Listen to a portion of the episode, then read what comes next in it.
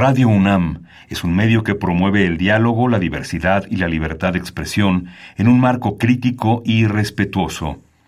Los comentarios expresados a lo largo de su programación reflejan la opinión de quien los emite, mas no de la radiodifusora. Ingredientes para hacer la pócima de la diversión.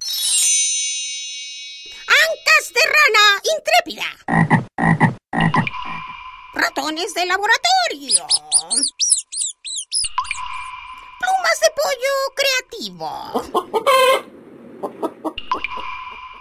Mm, medio litro de carcajadas. Y listo. Revolvemos todo y decimos... ¡Hocus Pocus!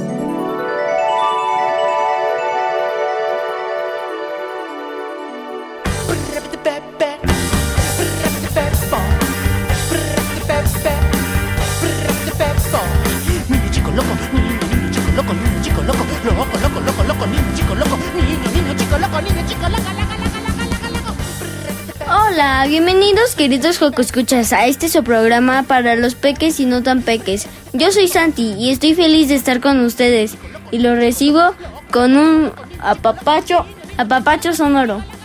Y yo soy Silvia y también estoy contenta de que nos acompañen como cada sábado.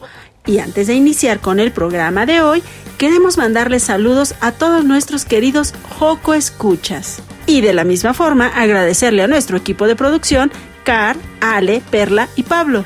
Y claro que no podemos olvidar a nuestro querido Alex, un apapacho sonoro para él. Y también a mi perro tambor que cumplió años ayer. ¡Felicidades! ¿Y qué te parece, Santi, si iniciamos? Sí, porque hoy en Hocus Pocus Comenzaremos con una entrevista a Laura Saldívar, directora del espectáculo Tres Vaquitas Pintas. Además, nuestro querido juego escucha Gabrielito nos explica cómo se hacen las telas. Después conoceremos más del proyecto La Troupe, con la charla que tuvo Pablo Cuellar con la responsable de Relaciones Públicas, Carmen de Luna. Y para terminar, Diego Emilio nos habla de las relaciones entre Europa y Uruguay. Con su invitada, María Noel Sanguinetti. Así que quédense con nosotros que ya inició Hocus Pocus.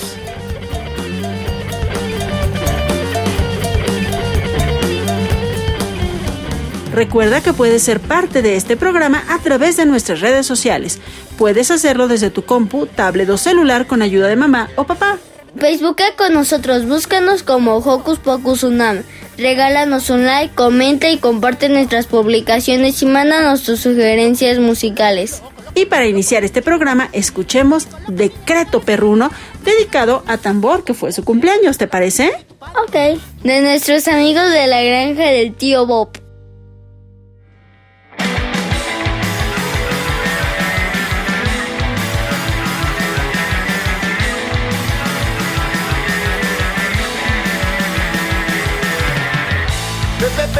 Vagando por la gran ciudad, buscando amigos y un hueso para almorzar. Mueve la cola, camina y se da cuenta.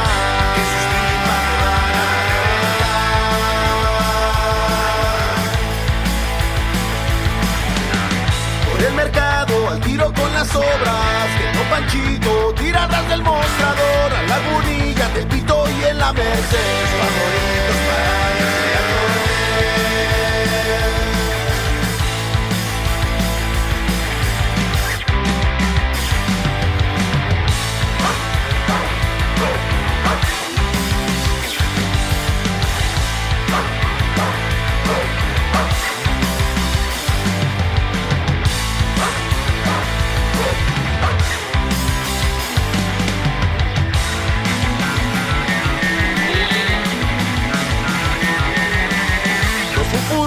chichiflas y marachas. La gente mala hay personas que son gachas. Lo han lastimado, corrido insultado.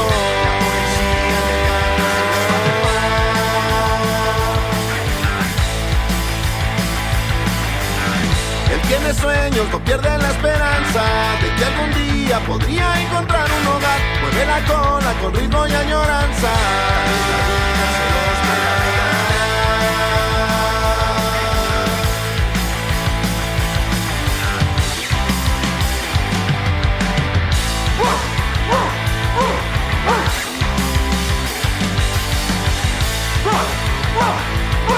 Esto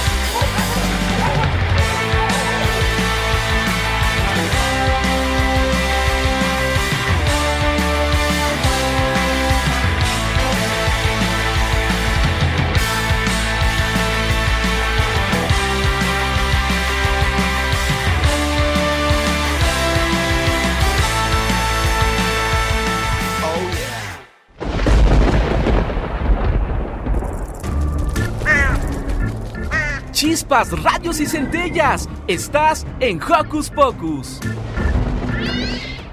Citlali y Tonatiuh encuentran en el fondo del mar un diario del año 1492 en el que se narra la aventura de Aldonza Lorenzo y Chicuelo atravesando el mar a bordo de Lupita la Carabelita con sus tres vaquitas, Niña, Pinta y Mariquita. Escuchemos más de esta historia a continuación. ¿Qué hacer este fin de semana? Ver, escuchar, sentir, reír, disfrutar. ¿Qué hacer en tu tiempo libre? Aquí te recomendamos. Hola, Joco Escuchas, ¿cómo están? Yo soy Silvia, estoy muy contenta porque hoy vamos a platicar con Laura Saldívar. Ella es la directora de un espectáculo maravilloso que se llama Tres Vaquitas Pintas. Básicamente es un espectáculo de danza, pero tiene una serie de cosas impresionantes que ustedes seguramente van a disfrutar en cuanto la vean. Pero ¿qué les parece si mejor le damos la bienvenida a María Laura para que sea ella quien nos platique acerca de este espectáculo dancístico Tres Vaquitas Pintas? Bienvenida. Hola, ¿qué tal? Me da gusto estar aquí con todos ustedes. Esta historia, mira, eh, se trata de dos personajes que viven en la e- época actual, son dos buzos que se encuentran bajo el mar con un tiburón. Resulta que ese tiburón se había comido algo muy extraño que sacaron de sus entrañas y, y resultó ser un diario de navegación. Se ponen a leer este diario y se dan cuenta que está escrito en 1492. Eran Aldonza y Lorenza, dos chicas muy emprendedoras que querían viajar con Cristóbal Colón, pero pues no se les hizo, se les hizo tarde porque estaban jugando a los toros y no llegaron a tiempo. Deciden construir una embarcación que se llama Lupita la Carabelita. Y en esa embarcación, que obviamente es una, una cosa improvisada, hecha a la última hora, atraviesan el llamado Mar Tenebroso, que el Atlántico así lo conocían en esa época. Además tienen un amigo que es Chicuelo, que no lo invitaron porque es muy pequeño todavía, y a la hora de la hora, a la mitad del mar, del mar se lo encuentran flotando sobre una bandeja, están las tres vaquitas, se encuentran con una sirena, con una serpiente marina, una tormenta, cantidad de peripecias, hasta que llegan por fin a tierra firme. No saben a dónde fue que llegaron, pero casualmente se encuentran los Quintle, su nueva mascota, porque las tres vaquitas, eso no les dije antes, las tres vaquitas son sus mascotas y viajan con ellos. Pero entonces ya, llegaron a tienda firme, ahora tienen a sus los Quintle. Bueno, vaquitas y, y Esa es la historia. Eso está bien interesante. María Laura, cuéntanos por favor, ¿por qué hacer danza para niños? La danza es un lenguaje muy abstracto y además muy visual. Y para los niños es muy interesante que les cuentes una historia a través del movimiento. Usan su imaginación y ellos van descifrando toda la trama a través de lo que van reconociendo en los movimientos. Y además el uso de otros géneros, de otros eh, también títeres y textos, que, tenemos a dos personajes que son los que comunican con el público. Pero realmente la, la historia principal toda es narrada a través del movimiento. Eso es bien interesante porque las infancias que vayan a ver esta puesta en escena de Tres Vaquitas Pintas no solo van a poder ver toda esta parte del movimiento que que debe ser maravilloso, no hemos tenido oportunidad de verla, ya queremos estar ahí con ustedes. Esta parte de cómo el cuerpo nos va transmitiendo no solo historias, no solo palabras, sino también emociones, sensaciones y cómo a través justo de estos movimientos los niños van a ir acompañando a estas dos personas a través de su viaje y van a a disfrutar de esas vaquitas y de ese Cholo Squinkle. Justo en este trama, tú rescatas algunos valores y también hablas acerca de la importancia de, pues, de nuestra raza, de nuestro país. Cuéntanos un poquito acerca de eso.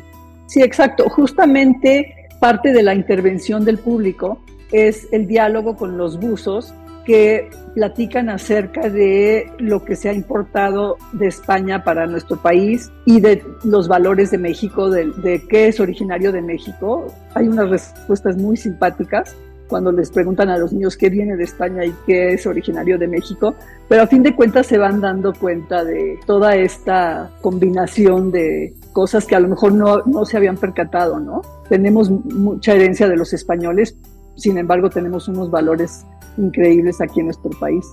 Entonces estas infancias no van a ir solamente a ver, sino también van a participar, van a ser parte importante de esta puesta en escena. Claro que sí, porque inclusive hay un momento en que los buzos que son Citlali y Tonatiu, eso es, eso es algo también importante, se llaman Citlali y Tonatiu, se apellidan Hernández y Sánchez, pero hay un momento en que está Tonatiu muy triste porque leyendo el diario se da cuenta que hubo una tormenta que destrozó a Lupita la carabelita y la pobre de Citlali no está por ningún lado y el público ayuda al buzo, a Toneatiu a buscar a Citlali y eh, aparece Citlali y entonces ya con el público y con, y con el diario y con Tonatiu pues se logra descifrar toda la, la trama del momento. Oye, esto es bien bonito porque justamente nos recuerdas que sí venimos de, pues, de una combinación de idiosincrasias y que sin embargo, pues no toda la cultura que está a nuestro alrededor y todo lo que los mexicanos hemos creado ya como parte de una nación independiente han sido cosas bien bonitas y bien interesantes. Bueno, pues cuéntanos por favor, María Laura, ¿dónde se están presentando? ¿Cuáles son los horarios? Estamos presentándonos en el Teatro de la Danza, que está en el Centro Cultural del Bosque, detrás del Auditorio Nacional. Los horarios son sábados y domingos de agosto a la una de la tarde. Están todos invitados a ver esta historia tan divertida, a participar con nosotros, a aportar cosas nuevas. Dinos, por favor, ¿para qué edades está recomendada esta puesta en escena? Yo la recomiendo para mayores de tres años, pero eso es únicamente una recomendación. Hemos tenido público más pequeño, niños de dos años que la han disfrutado mucho. Son bienvenidos los niños más pequeñitos. La recomiendo a partir de los tres años porque son los que ya pueden empezar a, entender la trama y, y disfrutarla al máximo. Los niños han salido muy felices después de verla y después de participar. Entonces los esperamos, los precios son muy accesibles, y además del precio del boleto, hay descuento para estudiantes, maestros, abuelitos y abuelitas. Efectivamente, entonces ya saben, Joco escuchar, termina el programa, pueden todavía prepararse un sándwich para que no les dé hambre en el camino, se arreglan, se ponen guapas y guapos y van a disfrutar de esta obra Tres Vaquitas Pintas, este espectáculo de danza para audiencias infantiles que ya María Laura nos antojó tanto. Además, precios accesibles, además hay descuentos. Bueno, apúrenle por favor para que disfruten. Nos quedan cuatro funciones, así es que no se las pierdan. Espero ver aquí ahí a todos los Hocus Pocus que nos están escuchando. Perfecto, nosotros te mandamos un abrazo y esperamos estar prontito ahí para disfrutar con todos los Hocus escuchas de tres vaquitas pintas. Gracias.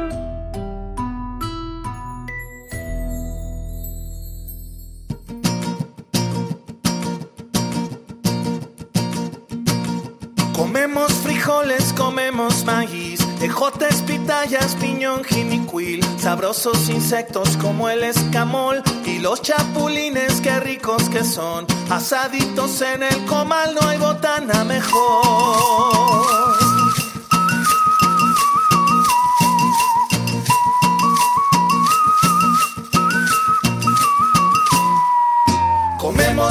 Frijoles, comemos maíz, ejotes, pitayas, piñón, jinicuil, sabrosos insectos como el escamol y los chapulines, qué ricos que son, asaditos en el comal, no hay botana mejor.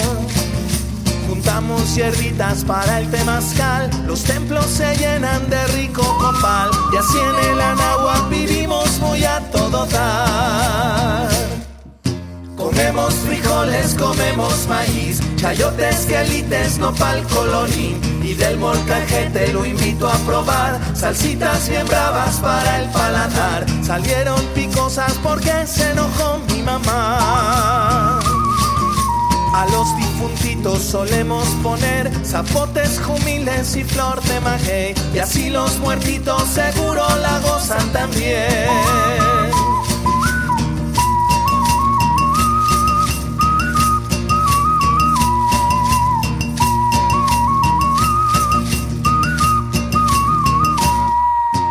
Comemos frijoles, comemos maíz, tamales, pinole, pipián, chipilín. Nos gusta la jícama y el girasol, bebemos atole, bebemos pozol. Y así en el anáhuac le damos justo al corazón. Tortilla y guasontle nos gusta almorzar y postre de tunas para rematar. Y así en el anáhuac vivimos muy a todo dar. Y así en el Anáhuac vivimos muy a todo dar. Y así en el Anáhuac vivimos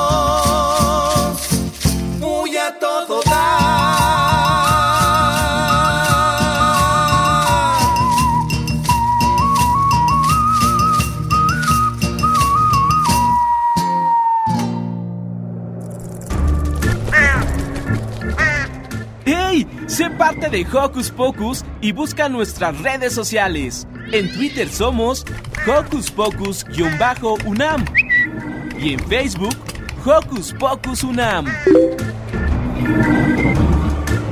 Y ahora sabremos cómo se realizan las telas que son utilizadas para crear ropa, cortinas, incluso paracaídas. Escuchemos lo que nos cuenta nuestro Joco Escucha Gabrielito.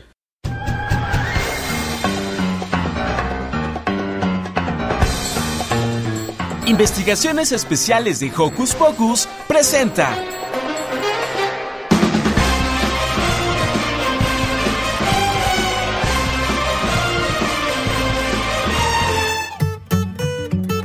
Hola Joco Escuchas, les saluda con mucho gusto Gabriel. En esta ocasión les voy a hablar acerca de cómo se hacen las telas.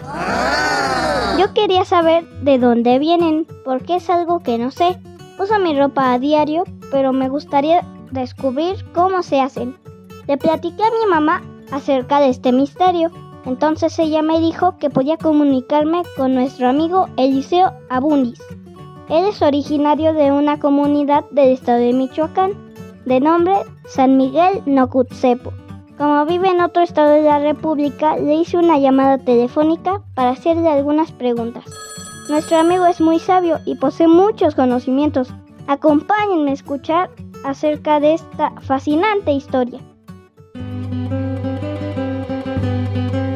Hola Eliseo, gracias por recibir mi llamada. Te consulto porque sabemos que eres experta en un tema particular. Quiero preguntarte, ¿cómo se hacen las telas? Al principio, las telas se hacían de forma totalmente manual, aunque actualmente se pueden hacer también de forma mecánica industrial.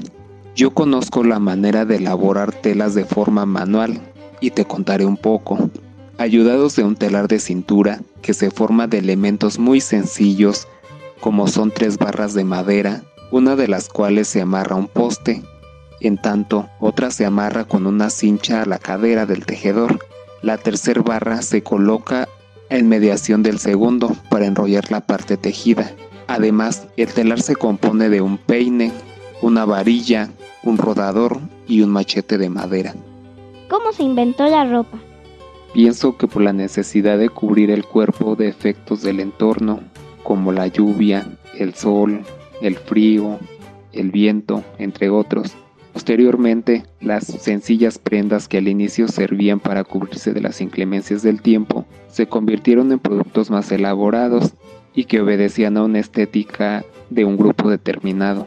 Por eso, antaño la mayoría de las personas sabían hilar lana y algodón para después tejerlo en los telares. Posteriormente, se fueron agregando bordados a los tejidos y actualmente lo que más se conserva en mi comunidad. Aquí elaboran rebozos, blusas, manteles, servilletas y todo lo que se le ocurre a la imaginación. ¿Cómo sabes tanto acerca de los textiles? Quizá porque desde muy joven aprendí a tejer en el telar de cintura, aprendí viendo a los tejedores, luego fui aprendiendo nuevas técnicas de hilado, de tejido y de tintes naturales. Asimismo, me interesé por conocer más sobre la historia y los significados del arte textil. Cuando era bebé, tú y tu familia me regalaron una cobijita con bordados de ositos en punto de cruz. ¿Puedes contarnos acerca de la tradición de textiles de tu comunidad? Realizando esta investigación, mi abuela escuchó lo que estaba haciendo para esta nota. Ella me contó que en su familia en un pueblo llamado Santiago Tlacotepec, en Toluca, también elaboraban textiles con telar de pedal, gabanes y cobijas principalmente con el pelo de las ovejas, es decir, con lana. Mi familia al mudarse a la ciudad perdió este oficio entre otros saberes que la gente hacía de acuerdo a sus necesidades. Tlacotepec es frío, por eso se requería ropa calientita, elaborada manualmente. Investigando pude resolver parte de mis dudas, aunque también hay textiles que se elaboran de forma industrial. Seguiré informándome. Mientras tanto, les envío un saludo sonoro. Hasta la próxima.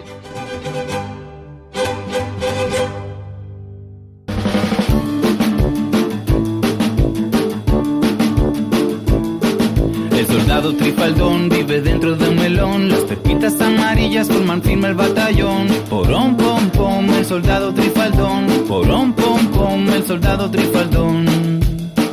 Su espada es de chocolate, su escopeta es de turrón. De caluga es el sombrero del soldado trifaldón. Un día va de paseo con todo su batallón. Va marchando por el campo el soldado trifaldón. Porón, pom, pom, el soldado trifaldón. Porón, pom, pom, el soldado trifaldón. De hormigas en correcta formación se encuentra con las pepitas del soldado trifaldón. El que manda las hormigas es un capitán gruñón. Alto dice las pepitas del soldado trifaldón. A todo lo que sea dulce, agridulce o dulzón, dice la hormiga furiosa al soldado trifaldón. Trifaldón mira su espada, su espada,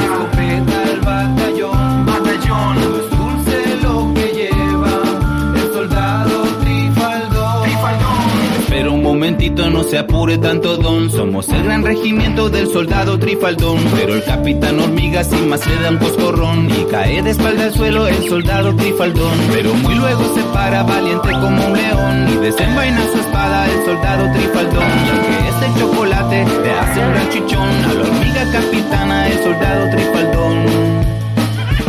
Pepas se ríen al ver a este hormigón y el cototo que le hizo el soldado Trifaldón. Pero Trifaldón las calla viendo que un gran lagrimón está llorando la hormiga y el soldado Trifaldón. Se toma la hormiga, luego le pide perdón. Y hormigas aplauden al soldado Trifaldón y desde entonces van juntos batallón con batallón. Las pepas y las hormigas mandadas por Trifaldón. Porón, pom, pom, el soldado Trifaldón. Porón, pom, pom, el soldado Trifaldón. Pom, el soldado Trifaldón. Porón, pom, pom, el soldado Trifaldón.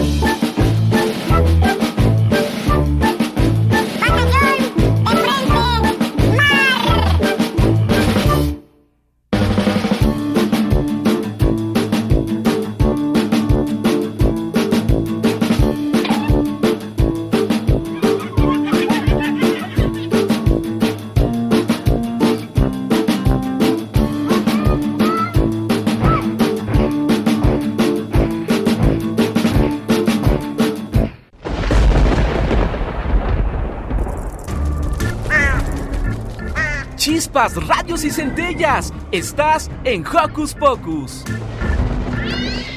Es momento de conocer más del proyecto de la troupe. Adelante.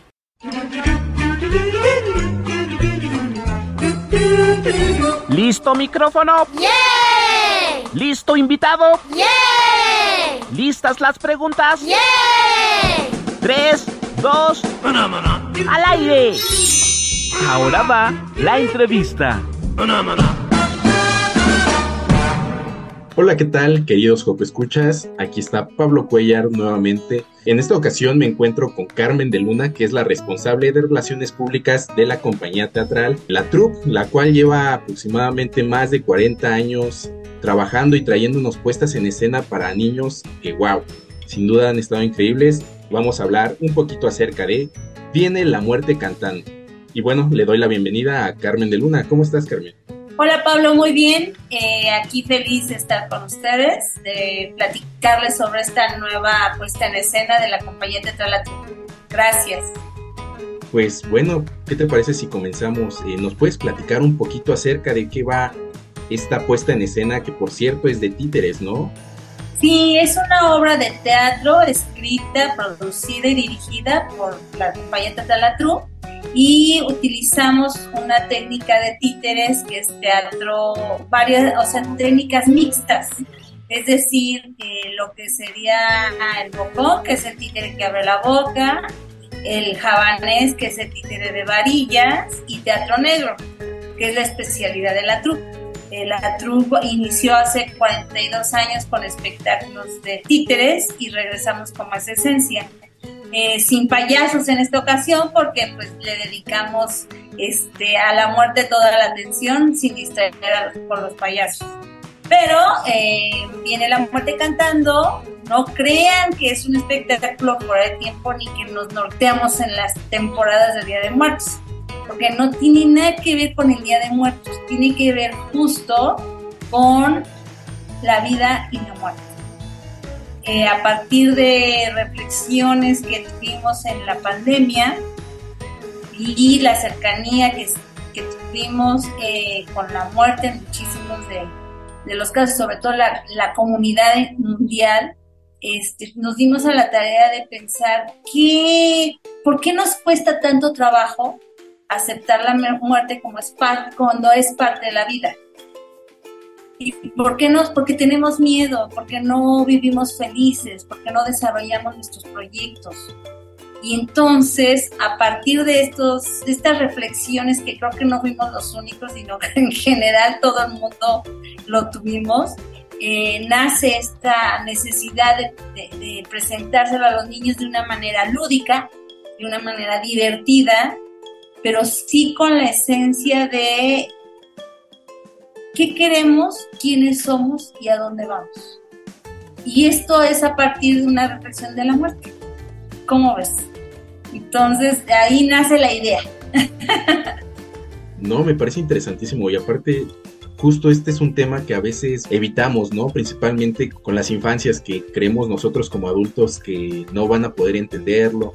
Y cuando se los explicas, claro que lo entienden o sea, esto creo que es algo muy interesante lo que hacen en la obra, el querer explicar algo de una manera que sea justo, entendible, pero que a final de cuentas también es parte natural, ¿no? De nosotros y de nuestra vida.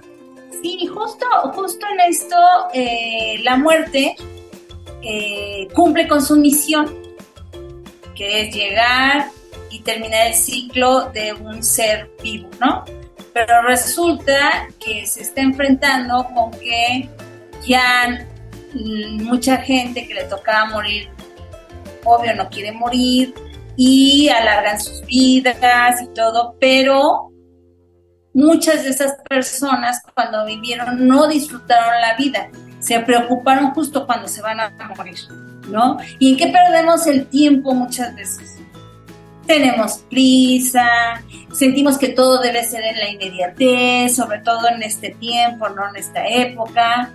Este, no definimos qué queremos y vivimos muchas veces haciendo cosas que no nos llenan, no nos hacen felices o no cumplimos muchas veces nuestros sueños. Entonces, eh, la lección que nos da la obra es a partir de que la muerte llega y y no se quiere morir la gente y entonces dice, a ver, ¿qué pasa? ¿No quieren morirse o que no se mueren? Yo voy a cumplir mi sueño. ¿Y cuál es el sueño de la muerte? Ser actriz, cantante y comediante. Entonces dice, oh, voy a cumplir mi sueño. Ahí se quedan, quédense vivos. Y la gente deja de morirse porque la muerte se va a cumplir su sueño, que es ser cantante y comediante. Y entonces adopta un personaje. ¿Cuál es su personaje? La Catrina. Y la Catrina se convierte exitosísima en su carrera profesional. Bueno, llega a tener tanto éxito que se hace youtuber, la gente, bueno, enloquece con su... ¿Y qué pasa? ¿Qué nos, qué, como artista, qué nos ofrece la, la muerte dentro de la, de la obra? Bueno, pues hay muchos musicales, hay mucho humor en las canciones, pero la música es muy mexicana. Los niños, ustedes que nos están escuchando, van a poder conocer un son huasteco que tiene que ver con nuestra tradición, con nuestra idiosincrasia, una polca norteña, es otro ritmo muy mexicano, este, un vals eh, michoacano, un, un son veracruzano, pero todo escrito para la obra las letras tienen que ver con esta, esta temática que les cuento a todos, de la vida y la muerte. Pero sobre todo en esta reflexión de, tengo que vivir plenamente y desarrollar mis sueños. Lo que nos lleva es que, al final la muerte se da cuenta que está alterando el ciclo de la vida. Y entonces como ya no se está muriendo la gente, también alteró el cosmos, altera todo y dice, ok, ya cumplí mi sueño, ya viví esto, pero sé que estoy alterando todo y volveré a hacer la muerte. Y ahí es donde viene el concepto más profundo de la obra, que para los niños es un momento muy bonito porque es muy, insisto, muy lúdico, visualmente es muy atractivo, musicalmente es muy atractivo, pero la letra de la canción final a los adultos nos toca el alma. Entonces, tiene momentos muy emotivos la obra y también muy divertidos. Entonces, jugamos como con el sentimiento de que por un lado los adultos reflexionamos y la idea es que el papá le transmita todo eso al niño. Por eso es hacemos trabajos familiares que si bien algún concepto el niño no lo entendió del todo, el papá se lo transmita y en familia hablen de esos temas y a lo mejor profundicen quizás por un libro, algún poema, este, ¿sabes? Como acercarlos también a otros, a otros, este, otro tipo de propuestas artísticas que también hablen de esto, ¿no? A lo mejor no sé, el papá les platica que existe Pedro Páramo, o no sé, este, vaya, pues como que a partir de este tema que lo manejamos de esta manera divertida y todo, también en familia puede haber como un, diálogo, un trabajo como más de, pues hablemos del tema, ¿no? Hablemos. Y, que de verdad es muy importante, pero sobre todo que los niños se diviertan, se van a ir a divertir, van a pasar un momento muy divertido, visualmente muy atractivo y sobre todo que al final nuestra intención es que haya una interrelación obra, familia, mensaje, muerte entre todos para no solo con la, con la obra, sino con otras obras este, de, la, de la literatura o del cine, etcétera, puedan hablar del tema. Claro, ¿no? O sea, al final de cuentas es llevarnos un aprendizaje de lo que estamos viendo, que debería ser en general, ¿no? Llevarnos un aprendizaje de todo lo que vemos y vivimos. Ahora, en esta otra parte que mencionas que también se trabaja un poco con la comedia, con los musicales, ¿cómo es el tratar estos temas? O sea, en el aspecto de, ok, voy a hablar sobre tal tema que a veces pareciera algo oscuro, de algo de lo que no se podría bromear, y en esta ocasión así es, se hace música, se hace un poco de comedia. ¿Cómo es este proceso? Mira, es que la comedia para los niños es muy natural. Uno aprende mucho la, con la comedia. Si tú lo, lo analizamos, es, es, como una parte de ver las realidades llevadas a la comedia y el mensaje llega clarísimo. Entonces, por ejemplo, el son jarocho, que van a ver, que son unas títeres que bailan este, preciosas con su vestido de, veracruzanas y todo, pero que la letra es prisa, mucha prisa. Y entonces visualmente te digo, es muy agradable para los niños, pero la letra es muy profunda. O sea, tenemos prisa de todo. todo entonces vamos perdiendo la vida, ¿no? Con la prisa, no, no gozamos las cosas porque tenemos prisa, tenemos prisa. Entonces eso es como vamos dando y, y, por ejemplo, hay un, el son de la mariposa, que es un son huasteco, ¿no? los niños, a lo mejor ahí se preguntarán qué es la Huasteca o qué es el son huasteco. Ahí le toca al adulto decirle, fíjate que es una zona geográfica de México, entre Veracruz, San Luis Potosí, Tamaulipas, Hidalgo, ¿no? Y este es el ritmo, etcétera. Así como que es por eso que nosotros creemos que el mensaje sí es muy familiar. Pero entonces habla de que una oruga le urge ser mariposa. Entonces tú ves visualmente la oruguita y cómo van, y entonces hasta que se convierte en una monarca. Pero la letra de, la, de, este son es, las cosas tienen su tiempo y van a llegar, hay que, ¿no? Hay que esmerarnos y todo, pero van a, hay que saber esperar los tiempos, los momentos, pero hay que trabajarlos.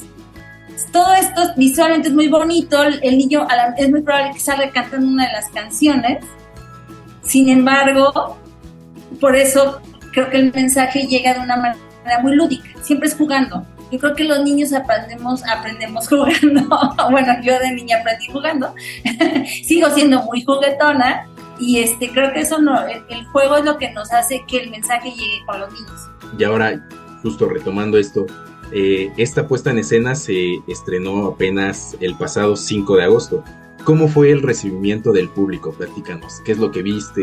¿Viste llantos? ¿Viste risas? ¿Qué sucedió? Fíjate que los niños salen muy contentos, salen felices, quieren fotos con la Catrina, quieren fotos con todo el mundo, los títeres pues, en general los personajes, y los adultos muy conmovidos. Sí salen muy contentos, pero muy conmovidos.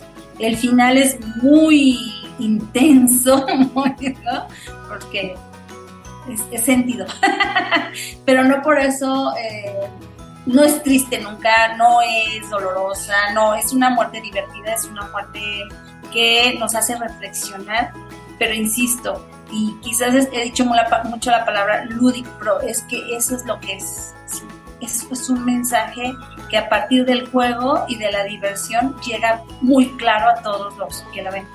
Esta obra eh, es la primera temporada y estreno en la Ciudad de México, pero estuvo hace año y medio, casi dos años, eh, haciendo una gira por la zona maya, de las comunidades mayas de Yucatán, Campeche y Quintana Roo.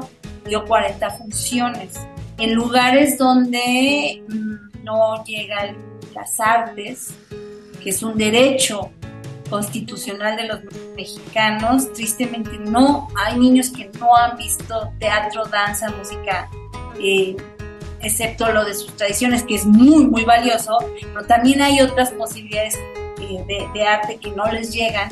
Entonces nosotros con una fundación que tenemos, Fundación Qué Hacer, logramos apoyos para llevar esta obra así como los niños la están viendo en el Teatro Benito Juárez, con todo el aparataje teatral, todo, nosotros lo llevamos a estos lugares. Llevamos una mudanza inmensa y llevábamos piernas, bambalinas, luces, todo, todo lo que se viera bien. Entonces hizo esas 40 funciones que fueron por demás emotivas, comentarios hermosos, este, bueno, desde que se ponía la luz los niños ya estaban impresionados, de verdad cosas muy bonitas, ¿no? Que, que nos estremecieron, ¿no?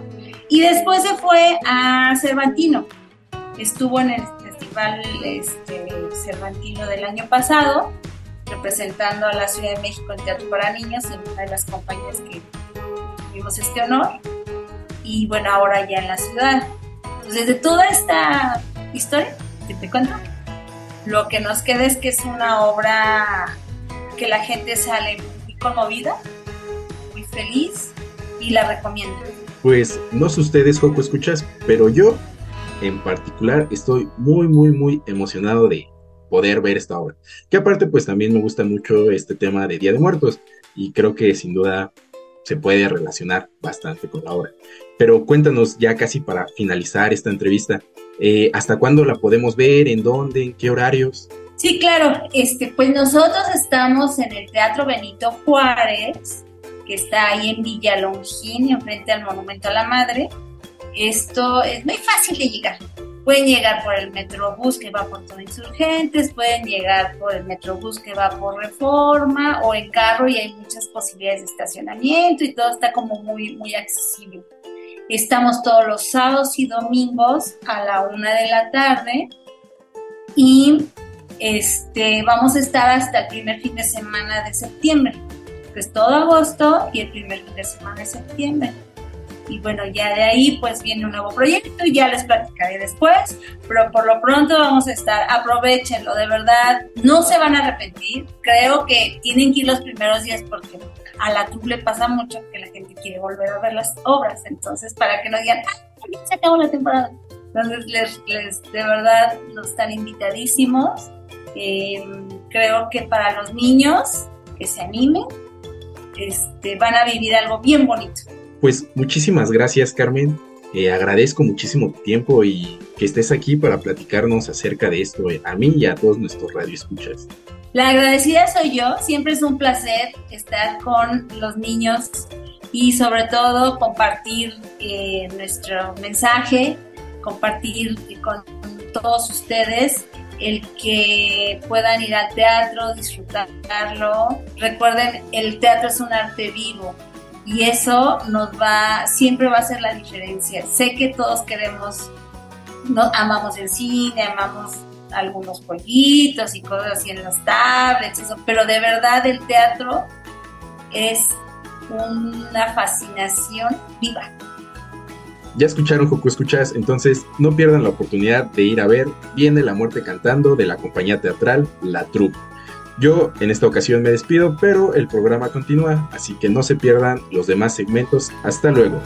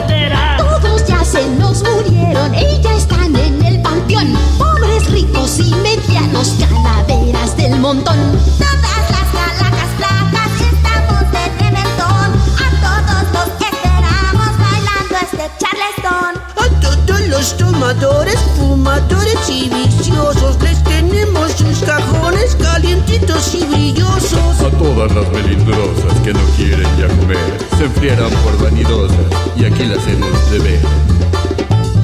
Y los gordos y dragones que no dejan de comer, les tenemos sus cajones, ojalá puedan caber. ¿Qué me dicen de los tranzas que deambulan por doquier? Comerciantes, gobernantes, bien huesudos se han de ver. Y todos los que hacen guerras por dinero y ambición penarán estén en el panteón. Todos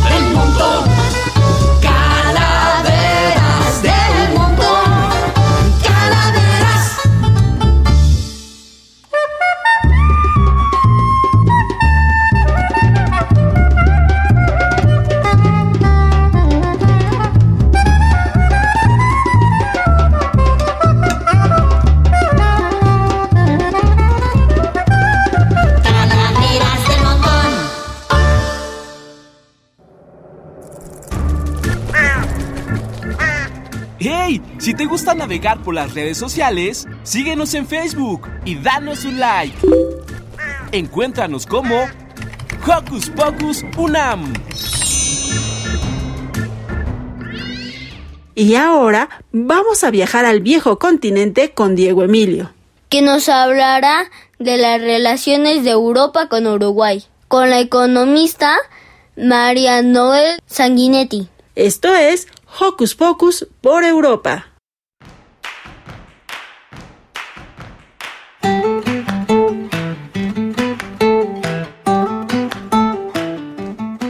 Buenos días amigos, bienvenidos a una nueva emisión de Hocus Pocus por Europa. En esta ocasión vamos a platicar un poco sobre la relación entre Europa y Uruguay. Para este fin, desde Montevideo, Uruguay, nos acompaña nuestra amiga María Noel Sanguinetti, economista, editora y catedrática. María Noel, gracias por acompañarnos.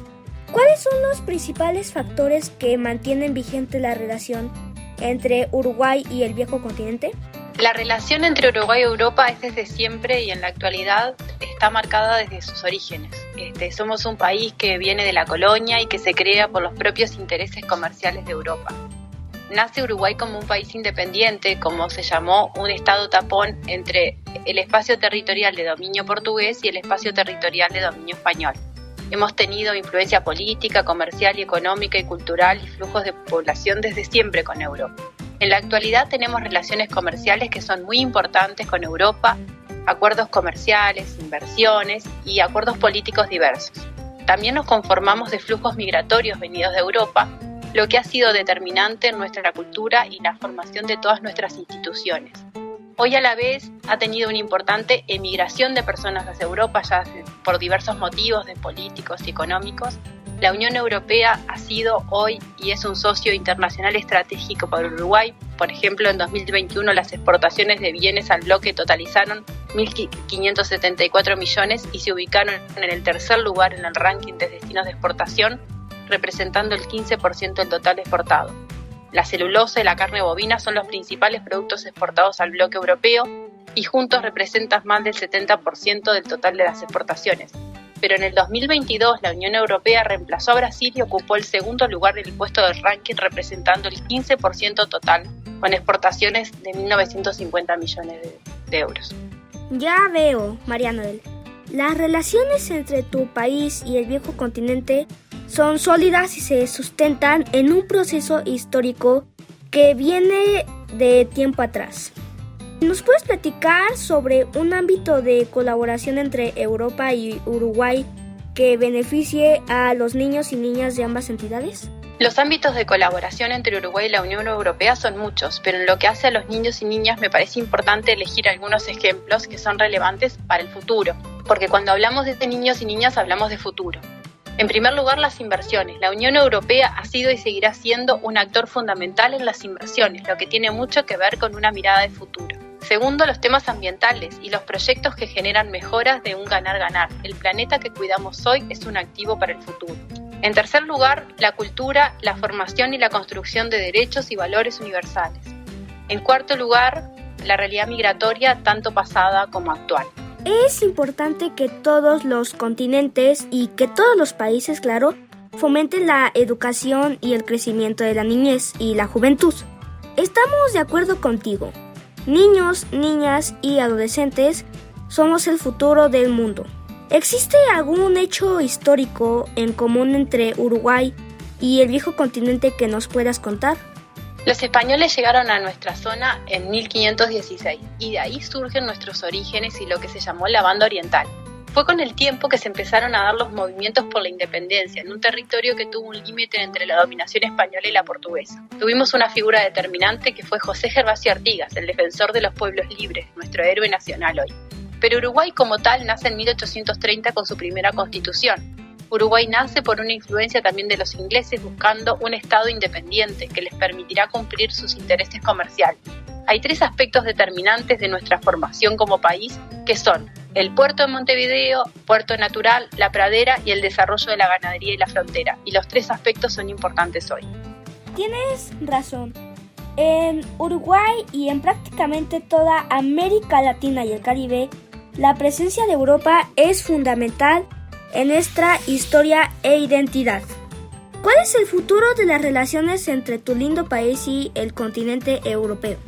Uruguay tiene una agenda internacional amplia y lo más importante es saber que es un país pequeño con un poco más de 3.400.000 personas y con 176.215 kilómetros cuadrados, lo que hace que tenemos unas 20 personas más o menos por kilómetro cuadrado. Desde siempre fuimos para el mundo muy europeizados. Uruguay es un país pequeño que necesita de vender mucho y de las inversiones que se realizan en el mundo. En la actualidad los vínculos son fuertes y se podrían seguir reforzando. Lo ideal es que se haga en una situación de igualdad de condiciones con beneficios mutuos y apelando al cuidado del medio ambiente. Sin dudas, la nueva geopolítica mundial abre nuevas opciones. Hay una nueva realidad con la cumbre CELAC América Latina y la Unión Europea y los anuncios de seguir avanzando en un acuerdo Mercosur-Unión Europea. Y hoy se ha planteado un interés de parte de Europa por nuestra región, pero también están jugando otras regiones. Así es. Existen nuevos acercamientos para fortalecer la unión entre América Latina y el Caribe con el viejo continente. Pero debemos advertir que los factores que sustenten una buena relación entre países y regiones sin duda siempre serán el entendimiento, la equidad y la igualdad. Por último, ¿podrías enviar un saludo para Hocus Pocus? Un fuerte saludo a Jocus Pocus, un agradecimiento infinito a la invitación y al desafío de esta entrevista y conocer mucho más de ese gran país y, una, y la gran comunidad que es México. Muchas gracias.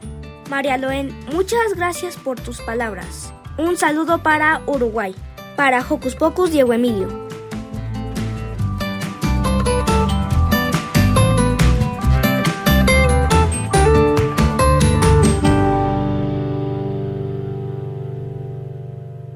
Así termina el programa de hoy. Como siempre, se me fue de volada esta ahorita. No olviden que los esperamos la siguiente semana. Por ahora, nos despedimos esperando que sigan disfrutando de sus vacaciones. Bye. Pásenla bien.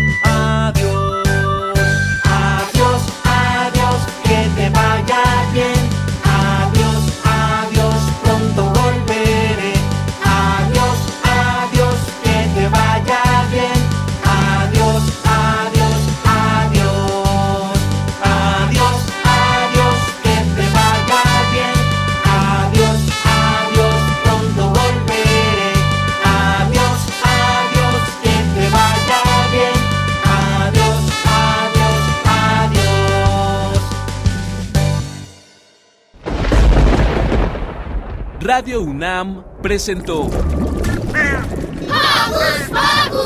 el espacio donde las niñas y los niños usan la magia de su imaginación.